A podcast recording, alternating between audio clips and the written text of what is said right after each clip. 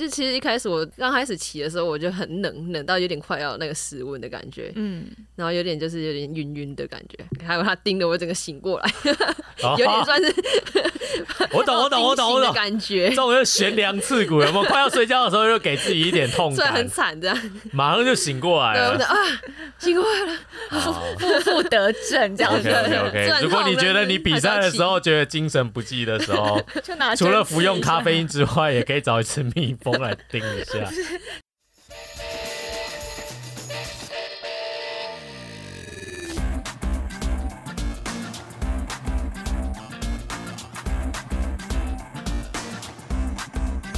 欢迎来到这集运动人的 Pancake，我是 Windy，我是老吴。老吴，你有没有想过啊？如果说各行各业都有属于自己的运动会的话，你是不是能在配音员这个领域当中拿下一席上突台的机会？我觉得可以吧，因为我们配音员都不运动，是不是？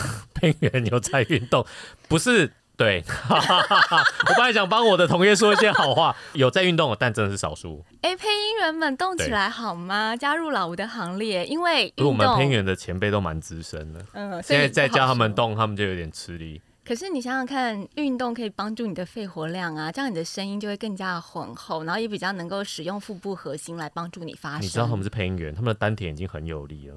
都不用运动就很有气，更适合来做运动，因为表示他们核心已经很好了，运动很快就能上手啊。好，我把这集给他们听。好，我之所以这样问你，是因为我。其实我相信有很多的运动人们可能不知道，呃，在世界级的比赛当中，除了专属于运动员的赛事之外，其实也有一些蛮特别的比赛是专属于警消人员的。那因为这个比赛它是两年一次，有时候没有比的那一年，可能大家就会哎有点没有注意到这个存在。但是今年我们很难不注意到我们的警消人员在世界级的这个警消运动会当中有非常棒的表现。八月份刚结束的这场赛事呢？其实，呃，其中有一个女孩子在铁人界，我相信大家也都对她非常的熟悉。然后今年她拿下了这个七金一银，简直就是要膜拜的程度。所以我想要请她来聊一聊，在世界锦销运动会这个运动会到底跟我们一般所知道其他世界级的运动会有什么不一样？还有她怎么样囊括这么多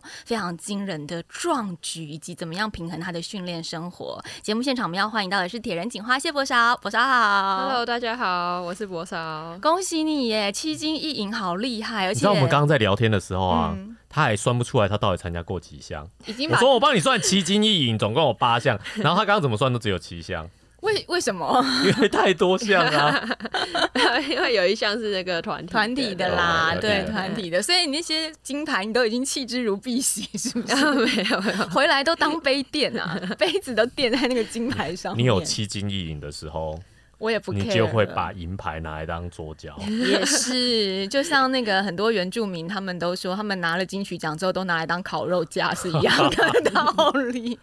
博少在这次的这个运动会当中，你往年的世界锦销运动会都报这么多项目吗？还是只有今年特别例外？呃，今年有多一点点，但是其实往年我都报蛮多的，就大家都报了五六七项这样子。那请问这个世界锦销运动会，它总共的赛程全长是几天呢？它就是一个类似像是一个警察的奥运一样，它的大概是从开幕到闭幕大概十天十一天那里这样。所以你每天都有比赛。几乎，这听起来就是一个多日赛啊，什么越野多日赛，跑一百公里，类似那种感觉。不是，你要想一下，他刚刚说就像一个是锦销界的奥运，所以奥运有谁是一次这样子比七天，每天都不同项目？然后游游泳选手，游泳选手哦，游泳选手菲尔普斯，可是他又一直在游泳而已啊。对他一直在游泳，但是博少比的是不同的项目啊。你你们其他锦销界的同仁们有像你这样的例子吗？他们都没有比我比的还多，对啊，我算是比最多项的。那你在报名的时候都没有犹豫吗？都不会觉得说，哎，我少填几项，或者是斟酌一下体能的分配？呃，对他们赛程也不太清楚，但是我看到哦，每项我都好想比，每一项觉得都有把握，所以我就先报。我想说，嗯，我就试试看看能不能完成。啊，如果真的是太累的话，我再就是调整一下。嗯，所以你真的有没有去参加的比赛吗？呃，有一项，哪一项？我有报名登高，那一项没有比的原因是当天跟那个田三项是同一天的，早上比完田三项，下午就要赶过去。那因为我有。田上有得奖，所以我想说要留下来颁奖。对对，因为颁奖很重要，可以秀我们的国旗。因为后来因为得到冠军没办法，对，只好放弃一个比赛。对，要不然冲过去也是有可能可以。对啊，就那一项没有比到，所以登高没有比。然后其他项目，我跟听众报告一下：波烧比了大家所知的铁人三项、越野赛、十公里、五公里的场内赛、五千公尺竞走，还有运动后射击，另外还有团体赛事的。团体赛的半马，半马对团体赛最后一天。所以这么多的众多项目分配下来，第一天应该算是比较轻松的，因为我知道你第一天是比竞走，对不对？竞走对你来说算是。比较热身暖身的项目，其实一开始以为是轻松，结果比完发现，天哪！比完我脚好酸，因为竞走不是我的专长。哦，对啊，然后其实那个有很，其实很吃脚力，因为是走的，但是你又要走完五千公尺，想想你在操场上面走了大概四十几分钟。嗯，对啊，比跑步其实比跑步还痛苦。不是你，你不要这么谦虚，你拿到冠军了。他说很痛苦，他说这不是他的专长，并且很痛苦。然后就拿金牌，那个人对手比较少，啊，对手比较幸运这样。竞走这个项目在赛前你没有特别去做练习跟训练。有，嗯，就是嗯，分量请教前辈，然后还有看 YouTube 怎么怎么走路这样。等一下，他看 YouTube 就拿到金牌耶！通常看 YouTube 可以学会的就是一些食谱啦、做菜啦，还有还有竞走，还有竞走，还有竞走。对，因为有时候那个可能失力点，或者是说一些技巧上面，如果没有拿捏得宜的话，也许很容易造成受伤的状态，影响你后面。可是你之前有参加过竞走的比赛吧？呃。没有，是第一次参加，对，OK，想说就是总有第一次嘛，来试试看，OK，OK，OK，对啊。然后虽然中间有被裁判吹那个犯规，他说脚不能离地之外，膝盖还不能弯曲，所以就我就觉得很很难走，很难啊。对，但是而且吹单次犯规就是是不是就是就是气球？对啊，对啊，你就是不能比的，就是被我就被吹一次之后就觉得啊很紧张的。对，但是我就是一边看对手怎么走，然后一边调整自己的姿势。哦，对手都在后面，你是怎么看的？因为绕圈啊，哦，绕圈 也也是 对，也是很快的。所以呃，你自己在，因为我以为第一天比竞走对你来说相对是会比较轻松一点点，就是在众多项目里面可以把它当成是开幕序幕的暖身，就没想到其实第一天就就蛮累的。对，其实那一天比完就是脚就是会酸了。然后再来就是隔两天的之后的一万一万的时候我没事，但是跑完一万之后我就觉得，哎，我的髋关节怪怪的，嗯，就是走路也会痛。那时候觉得，哦，才第第二项而已，我还有那么多项要比，就觉得很就是很担心这样。呃，再来就是五千，其实很密集，就是这两天两天就有一场，就几乎只有半天可以休息这样。然后五千的时候，我想还是跑跑看好了。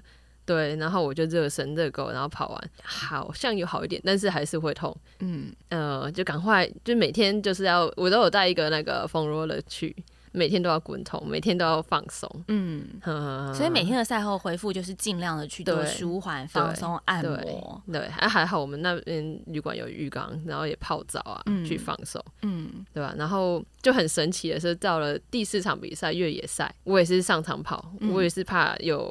更严重，但是我想说啊，我就尽我力量，就是可以能力所及来跑这样。但是没想到跑完越野跑之后，他我的脚神奇就好了，这样。对，就是我髋关节，因为以前没痛过 那二脉打通了，是不是？可能那个越野跑的太疗愈了，只是大自然的疗愈现象。越野跑的时候可能不小心吃到什么药材。对啊，跑完就好就好了，就不痛了。我还在想说，因为有时候啊，身体的撞墙会造成心理上的撞墙，就是也许你心理上觉得啊，每一项都很想参加，就有很高度的那个热忱跟热情，可是也许就是身体上的不舒服，对，会让我们都有点退缩。那你都没有考虑说，哎，不然这样的话，越野跑就先弃赛好了，然后把重点放在在后面一点的铁人三项，都都没有这个念头吗？有啦，也是会有有。会想说，哎，就是每一场就是大概会痛之后，就觉得这今天还是要比嘛，就会有点犹豫。嗯，但是我就不想放弃啊，就是会觉得我都试试看好了，不想放，因为放弃会后悔。哦，你你是属于那种去菜市场就要一次买齐 全部的菜，出国一次就是可以比的都比，好不好？对，不要浪费机票钱。哇，你你的那个伙伴们，警销伙伴同仁们，没有觉得你很疯吗？还是他们已经习惯了？他们知道我很爱运动，嗯，他知道哦，你就是很爱跑，很爱跑，这真的不是只有爱而已。因为我会觉得说，当我们身体上面碰到一些状态的时候，博少在这个锦销运动会，因为铁人三项是要寻求五连霸，这一定会是重点项目嘛。而且本来铁人三项就是你强超强项，所以我都会想说，前面这些身体状态，如果是一般的运动员、职业运动员，可能会做一个评估跟取舍，就是说大概放弃哪一场，然后再把呃身体的状况调整到哪一场。结果你其实是在边比赛当中就一直逐步的调整了。一方面是因为之前铁人三项都第一名嘛，所以我就有点 轻敌了。我想啊，应该那是我的应该可以吧？对对对，应该我用我百分之八十七七十的实力去比，应该还可以吧？嗯，对。说实在，我也是蛮担心的，就是在很疲劳的时候。但是我就是因为第二点，是因为我平常训练有够，我对我的身体的肌力蛮有信心的。嗯，我觉得那是当下的疲劳。嗯。然后我有去积极的去回复，嗯，对吧？虽然时间很短了一两天，但是我就很积极的去伸展按摩啊。什么的，除了那个铁人三项的部分，你觉得有一点轻敌之外，好像这次在比铁人三项的过程当中，状况也很多，因为还蛮好笑的，还蛮好，因为那 个整个环境，当然每一次锦销举办的地点不一样，也许对环境的不熟悉也会造成一些小插曲。这次是没有开放穿防寒衣的，是吗？对，所以水温很低，很冷。对，它就是刚好在那个不能穿防寒衣的那个临界，二十二二十二二十二度，其实已经很冷。我觉得很冷，对，在台湾二。二十二度对我们来说就是很冷，对，在台湾没有道理二十二度不给穿，所以这是国外就西方，对啊，北欧国家就是跟我们的他们是北欧啊，是欧洲人就不怕冷，所以你跳下去的时候，其实就已经觉得啊，跟你想象不太一样。对我跳下去马上都好冷哦，超冷的这样，嗯，对啊，一开始我以为一定可以穿防寒衣的，我就直接穿着防寒衣去去现场，嗯，没想到听他们说。不能穿防寒衣，我马上就是 天哪，还要脱掉，对我还要脱掉，好累。重点是那一点都不热，虽然有太阳，嗯，对，那气温也是蛮低的，也是二十几度而已。嗯，然后脱掉之后抖擞着下水了，对对，下水之后还碰到水草攻击，耶，我觉得这是很难得的体验，因为我们在台湾顶多只有体验过水母攻击而已。你是被水草算是有那个他们的。店就是他们的坝吗？水坝那一种，嗯，他们蛮多水坝，荷兰很多那种到处都是水，这样，对啊，就有其中一个水坝，然后下面那个水草是很高的，你都是游一游，你会抓到水草，或者是水草抓到你的脚，这样被被拉住的感觉，这样有水鬼 在拉，很可怕，真的水草吗？不是后面的，还是后面的竞争对手。不会啦，他们也游很快。我在游大概第二集团而已。嗯，对，也有有人游很快这样。那个水雾很冷，然后水草又拉，我就觉得我心跳。就是很紧张，快喘不过气来了。对对对，还是尽量的跟上，对，尽量跟上，还是要跟上，要不然后面就又更累。所以这时候的策略就是跟好别的选手就对了。对对对对，那你还算是蛮冷静的啊，这是警校训练出来的心态吗？算是，对啊，真的那个警校人员都是要那个很冷静的，对对啊，很沉着的。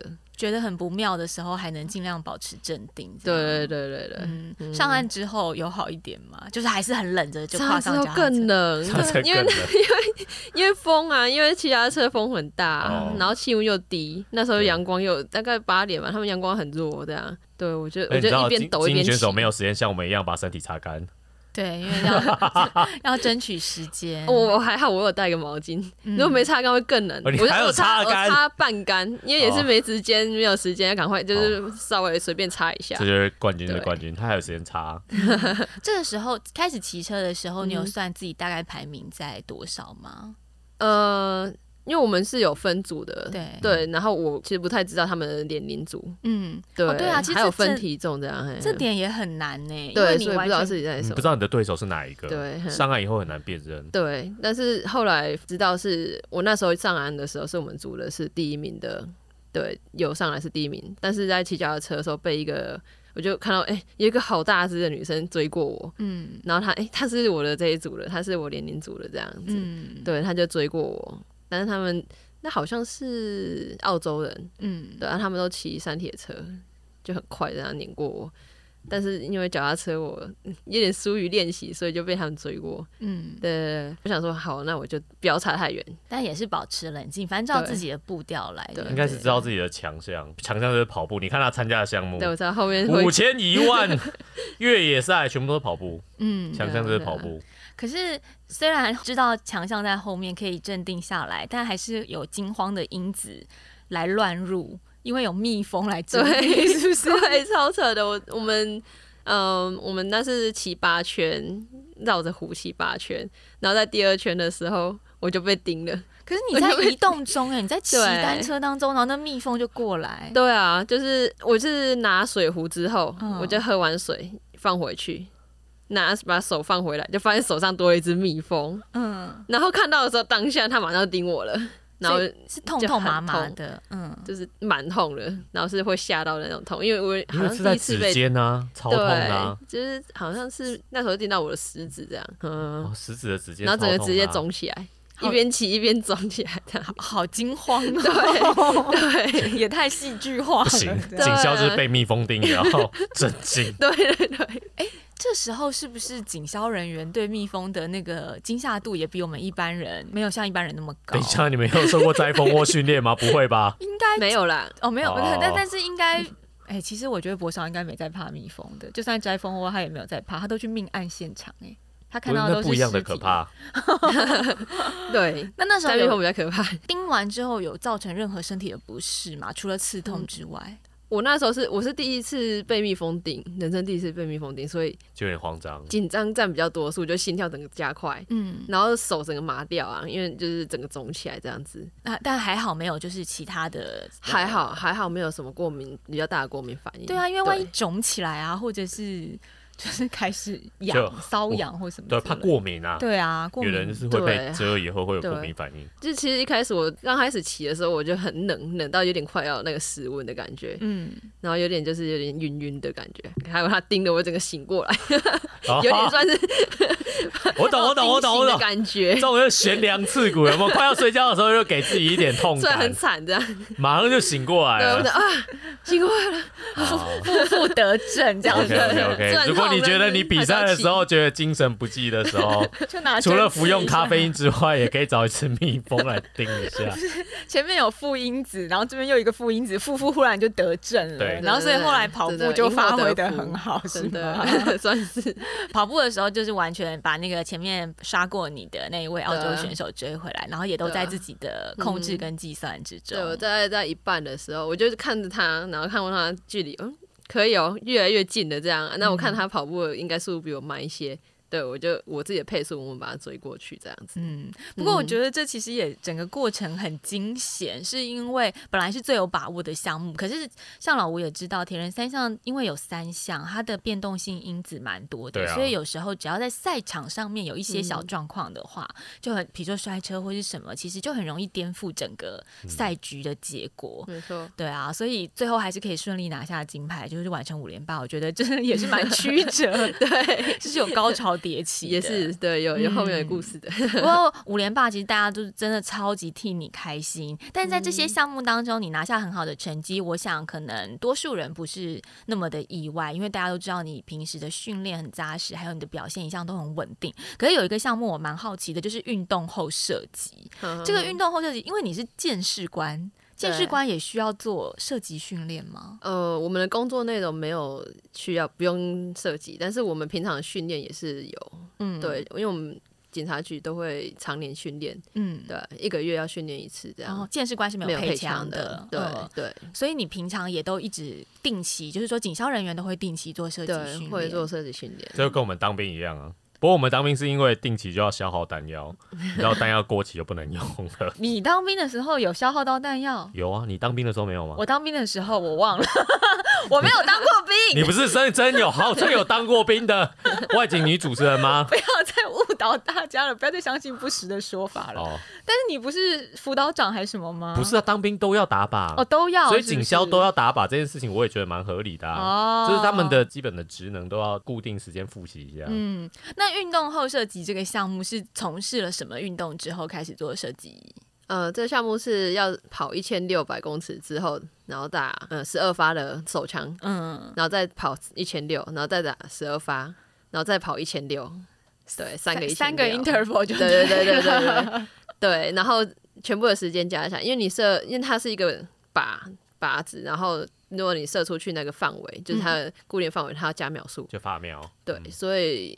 呃，加上跑步的秒数之后，越短的就是越快，就是成绩越好这样子。嗯，那很像冬季奥运的那个越野滑雪的项目，嗯，就他们滑一滑滑一滑就要爬起来用步枪射击，因为在雪地里面猎兔子，是不是？对，之类的，大概就是古早的传统项目衍生过来就变这样。哦，所以运动后射击其实难，就是难在你运动后你不能抖啊。对啊，稳定度，模拟追犯人的意思这样。哦，所以也就就是有把，真的是有把职业跟这个运动、这个体育会融合在一起。对，你真的就不要让。那个博少去追犯人，犯人危险，犯人危险，他没有危险。一跑不赢，二马二一定会被打到。但是其实这也表示说，世界各地的警消人员，其实他们在训练上面是不是都大同小异啊？或者是说，他们其实，在呃世界警消的这个运动普及度来讲，跟其他职业相比都是非常好的。嗯，我感觉是，而且台湾好像也算是。在这个警消的领域当中，台湾算是表现很杰出的耶。对对对对，所以警消界其实运动风气是很盛行的。台湾我我觉得还是有进步的空间，真的。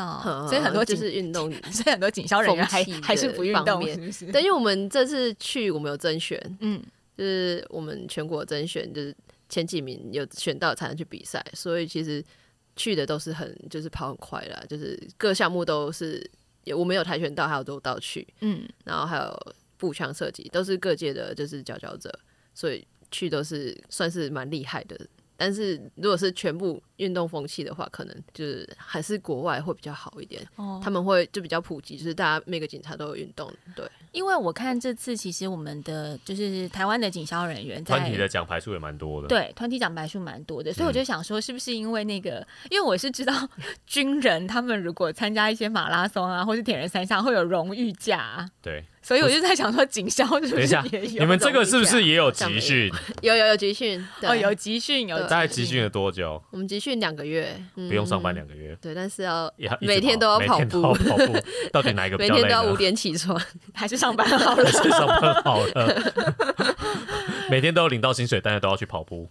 但我觉得博少很厉害的地方是在于，就让我非常佩服，是因为呃，三年前你其实有到美国去进修，你知道他去当李昌钰博士的弟子学生，对学生。那这两年进修，等于说你回来，其实当然我觉得维持运动是一定有维持，可是比赛的感觉跟比赛的节奏会跟你平常有训练是不太一样的，所以等于说其实你回来，然后才嗯，也许。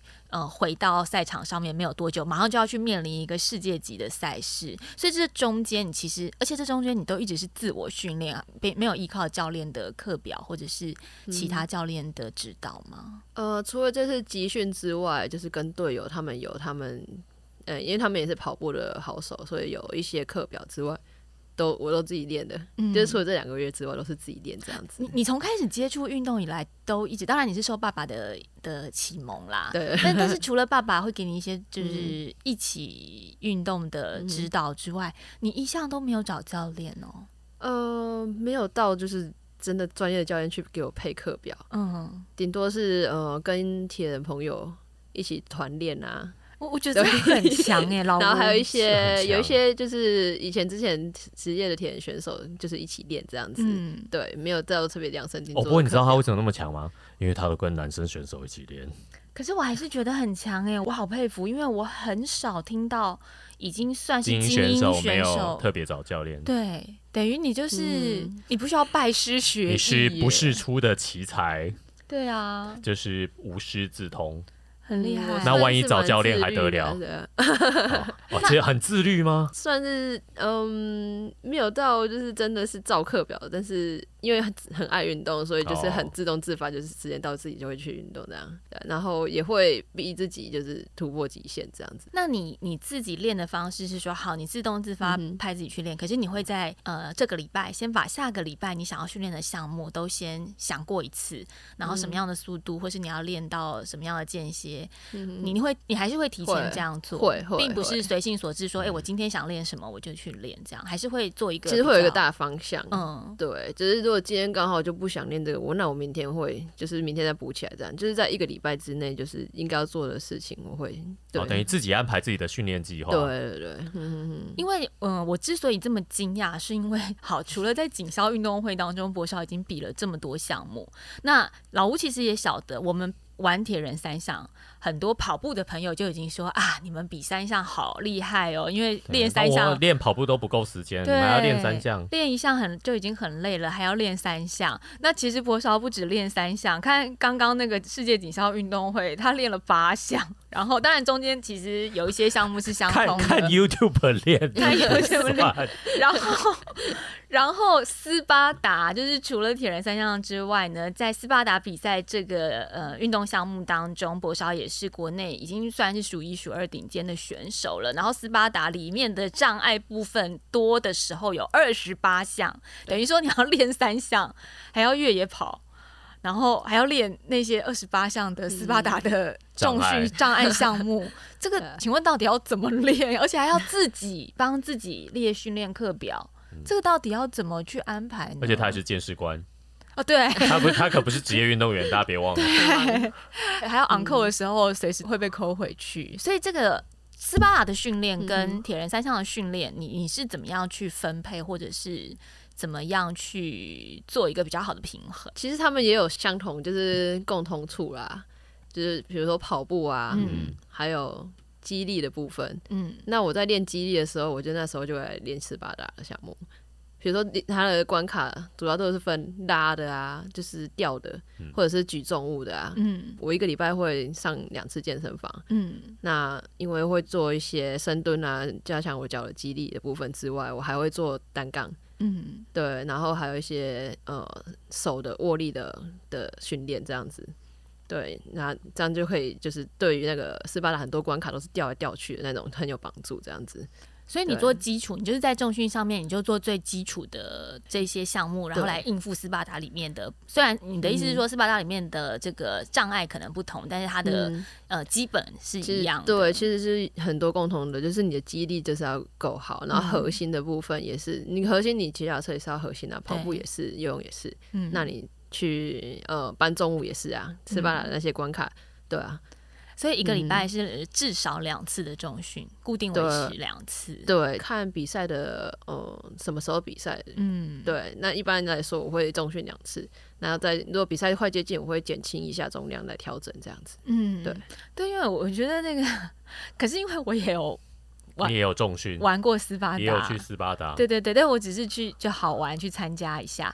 然后因为女生真的就有一些吊啊，或者是单杠啊那些上肢考验很大。女女生因为女生的上肢肌力通常没有那么。是是是，所以其实那时候我重训教练也有就帮我加强一些上肢的训练。我那时候就觉得哦，还要特别练上肢，然后还要练核心，就是还要练那个重量，又要再练铁人三项，我就觉得好累哦，就是。是会认为这个项目分配上面，因为我们又还要练游泳啊。其实练上肢对游泳帮助哦也很大，对啊，因为游泳主要是用那个背的力量啊。对，那你背强壮的话，你吊也很好。然后你你的你就吊来吊去也会有帮助，然后游泳有一起有帮助这样子。但我觉得有时候运动这件事情，它看似是一种身体上的训练，但也是一种心智上的训练，像我刚刚讲的那种，虽然博少说这些确实是相通的，可是，在心灵的状态上面，我们很容易会觉得很累，因为如果你有一些项目 lost 掉没有练到，比如说好这个礼拜我可能重训课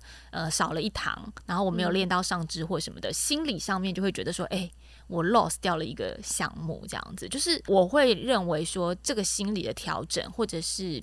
呃，自己在一周的训练分配上面，也是要做一些呃身体跟心理相连的这种这种平衡。我不知道你会不会这样。嗯，如果是呃觉得太累了，或者是太忙了，都是要一个课程，其实还好。我觉得不用太对自己太严格，对心里要保持放松。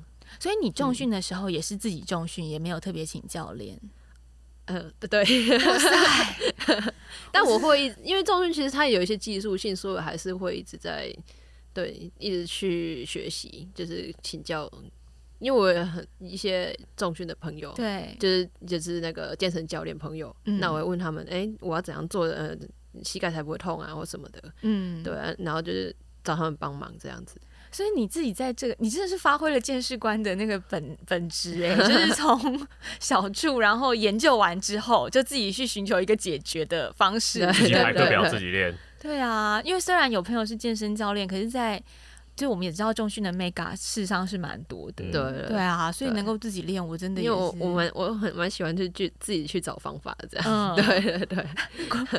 所以你会觉得说你在健身观职业上面的训练有助于你在运动上面的训练，运动上面的训练又会回扣到对你的工作有帮助，这样吗？对啊，对，就是那种想法会有点像这样子，那种态度，嗯，对啊，就是自己哎把事情解决这样子，不要就急着找答案。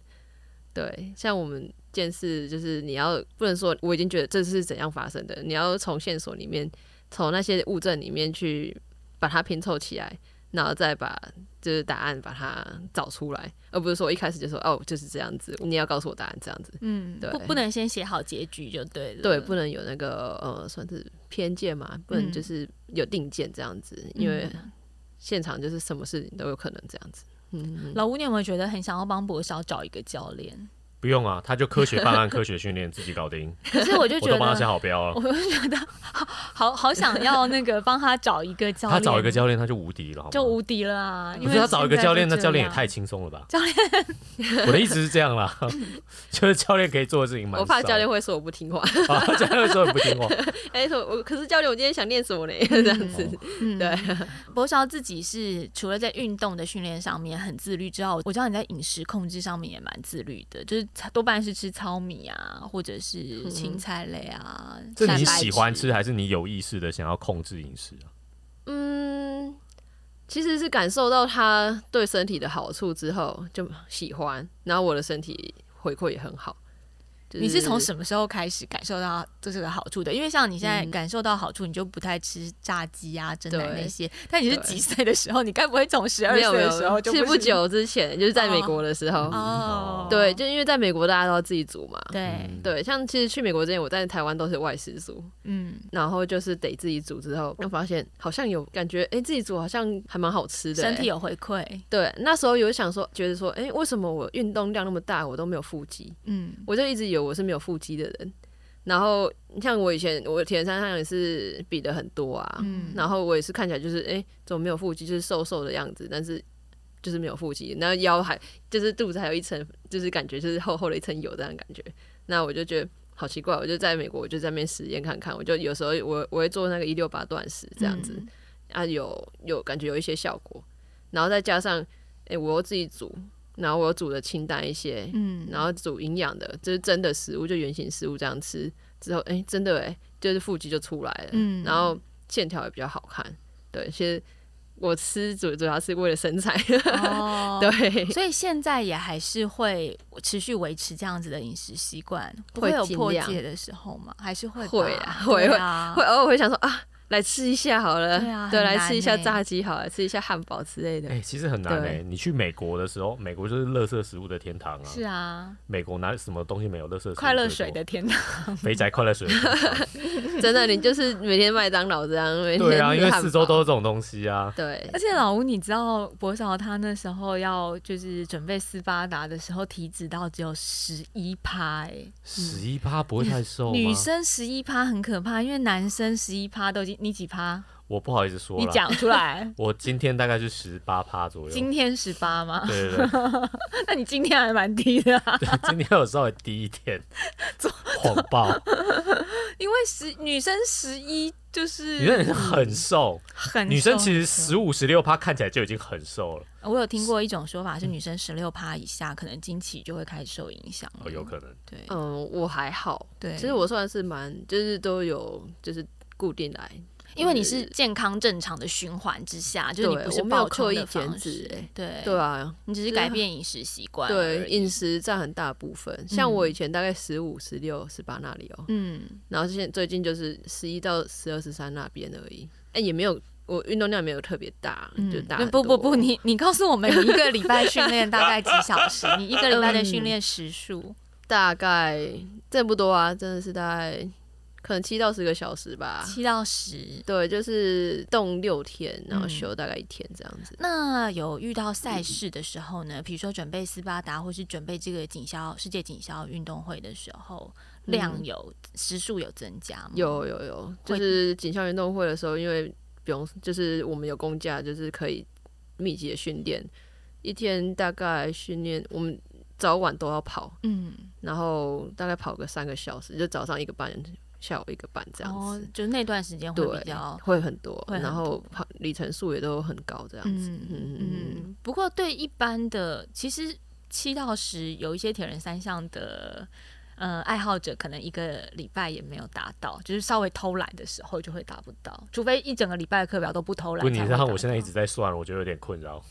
我想说，我一个礼拜到底运动几小时？你一个七到十一定有。你因为你也是好学生，老吴也是好学生，所以一定会一一个礼拜动五天，很容易就七到十。可是因为很多人没有办法一个礼拜动到五天啊，你一定会有一两天的课表是因为工作太累而放掉的啊。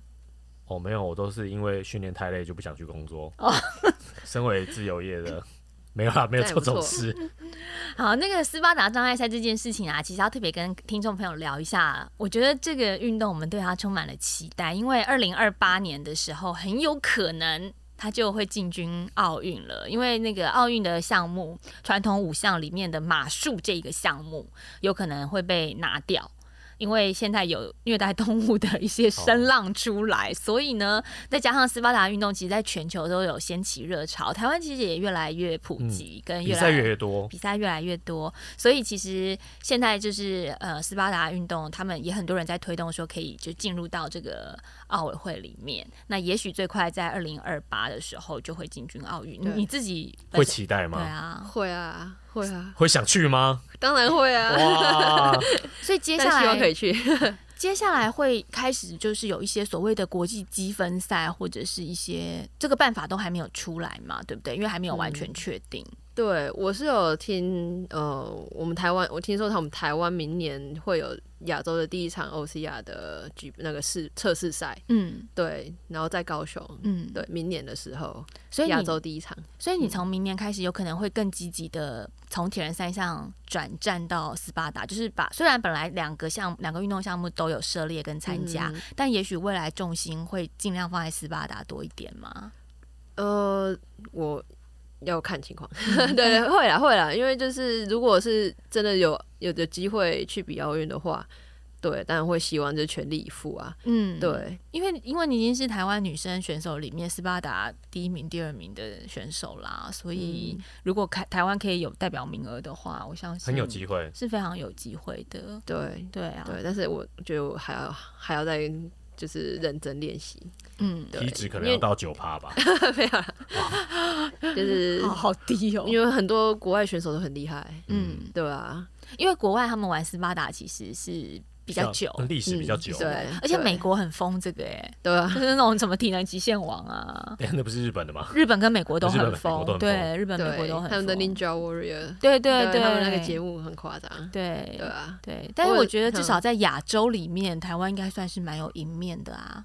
这个项目对有机会，对是蛮有机会的，所以是我觉得是很有可能争取到至少就是亚洲名额里面，我们是有可能争取到一两席的。哇，好期待哟！二零二八年还有六年，嗯，可以从长计议。对，但我觉得博少感觉上啊，因为爱运动是一回事，然后把运动融入生活，当然是我们很多身边运动人共同的理想跟状态。可是。你很难得的是你在比赛当中始终都能够保持一种很热情的状态。我觉得这个是有点难，因为我们对比赛都会疲乏，嗯，就是比赛项目都固定是这样，除非换了一些。很特别的地点啦，或者是说比赛项目有一些跟动，但不管成绩如何，或者是说你是不是有一定要往职业去争取，你都一直在比赛当中维持着说，哎，我很想参加比赛，我觉得这个比赛好有趣哦，你都一直可以维持这样子的热情，哎，对啊，因为其实本身很喜欢运动，那其实有一段时间真的比太多场比赛，哇，真的有有一度会觉得疲乏，嗯，也是有味道，哦，对，就算我真的那么喜欢运动，那么喜欢田三项。那时候一个一个月大概比可能每个礼拜都有多的时候，嗯，对，就会觉得啊又要来了 又要来了，就真的会有一点疲乏的感觉。那时候怎么调试？就暂停比赛？呃，对啊，就是把比赛少一点，不要太多，或者是呃设立目标。嗯，我觉得有个目标很重要，就是你这次你呃你现在状况你可以比多少？那你希希望下次。